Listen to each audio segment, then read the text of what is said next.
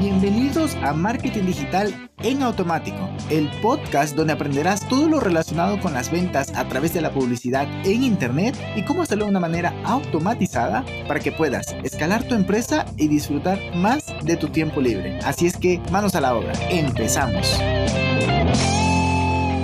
Muy buenos días, muy buenos días. Bienvenido un lunes más a este bonito podcast Hoy vamos a estar hablando de un tema que me apasiona y espero que a ti también, como marketer, como emprendedor, como empresario digital, y son las métricas, pero más allá son las métricas dentro de Google Analytics, es decir, los goals, los objetivos que se van cumpliendo. ¿Para qué nos sirven estos goals? O más bien, en, todo, en toda actividad de marketing tenemos que poder medir marketing digital, poder medir las acciones que estamos haciendo y si esto resulta eh, rentable o no, o si estamos logrando el objetivo, que no necesariamente tiene que ser rentabilidad, sino, por ejemplo, mayor awareness, mayor, mayor este, alcance. Entonces, todo lo podemos medir. Y en específicamente en Google Analytics se llaman goals. Por ejemplo, si estamos hablando de un e-commerce, pues el goal puede ser la conversión a venta, directamente la venta.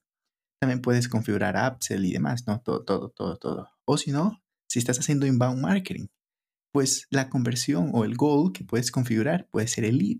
¿Y cómo lo vas a configurar? Lo puedes configurar diciendo que cuando alguien llegue a la página de aterrizaje de ese lead, lead magnet más bien, de esa suscripción, entonces allí es donde se genera una conversión y se va contabilizando en Google, en Google Analytics. Bien, pero antes de entrar a profundidad vamos a hablar un poquito de cómo funciona una cuenta. Una cuenta de Google Analytics está compuesto por un lado de la cuenta como tal.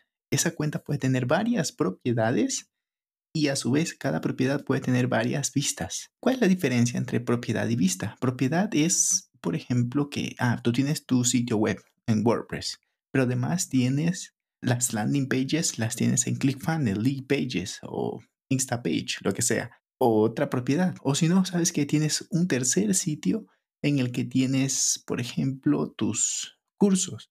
Puede ser Kajabi, puede ser un subdominio, puede ser Teachable o cualquier otra. Entonces es otra propiedad.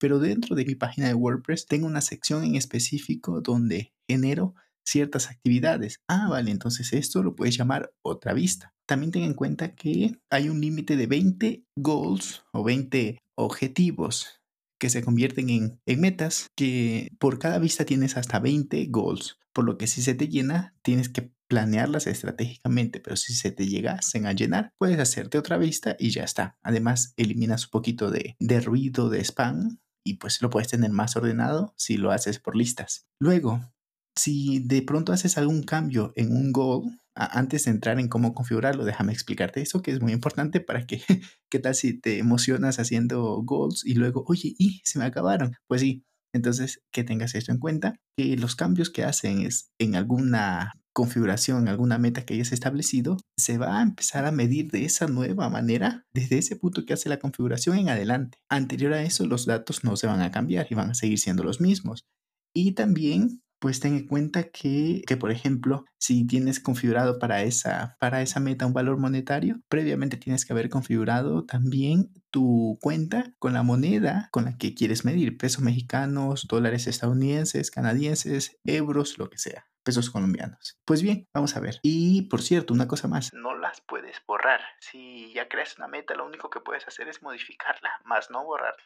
Ojo con esto. Bien, ¿qué tipo de objetivos tenemos? Tenemos objetivos de destino, de duración, de páginas por sesión y de eventos. Vamos a hablar un poquito más en profundidad. De destino es, como te, ya te venía comentando, cuando alguien llega a esa página. ¿Y cómo llega a esa página? Porque la, tienes en no, en no, index, la tienes en, en no follow, en cualquier cosa y no la linkeas por ningún lado, no le haces un, un, link. Nada más llega porque, por ejemplo, llenó un formulario o hizo la compra. Y la página de gracia, de purchase, de thank you page, perdón, o la página de gracias por registrarte o, o de confirmación de tu registro, esa página la configuras como la página que lanzará una alerta de conversión. Página de destino, ya está.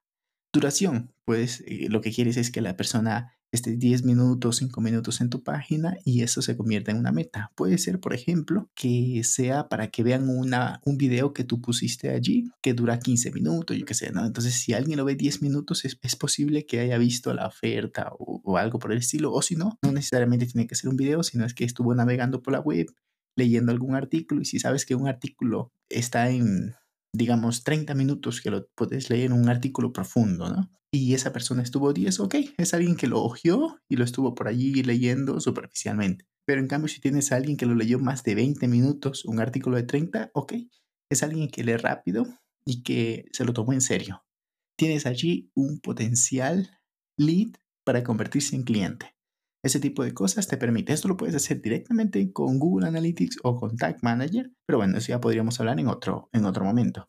Páginas por sesión. Es eso, ¿no? Sabes que llegó y vio la home, luego se fue y vio la página de servicios o te vio un artículo, fue a la página de contacto y te llenó el formulario. O, o, no llenó, pero visitó varias páginas en una misma sesión. Ok, entonces esa persona es alguien que está interesado y está, al menos de que te, esté haciendo benchmarking, pero pues está interesado, por lo cual a esa persona sí le puedes mostrar, por ejemplo, un anuncio de retargeting que puede ser por Google Display o puede ser por Facebook Ads, pero pues tienes esa posibilidad porque es alguien cualificado. Y por último, evento, que en un próximo episodio vamos a hablar en profundidad de los eventos y por cierto, todo esto lo estoy hablando para Google Analytics 3. Ya estaremos hablando de Google Analytics 4. Vamos ahora sí a crearlo y con eso terminamos. Vamos a crear el primer goal. Lo primero que tendrías que tener en cuenta es que, primero que todo, vamos a configurar el objetivo. Entonces tienes que irte allá abajito, abajo a la izquierda, está el engranaje donde configuras todos los datos de la cuenta y ahí te vas a la propiedad y luego a la vista. Y de allí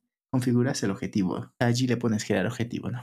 Que se llama configuración de objetivo. Le pones la descripción y luego le pones la información del objetivo, donde vamos a poner si es de duración, si es de destino, si es de un número por sesiones o si es de evento.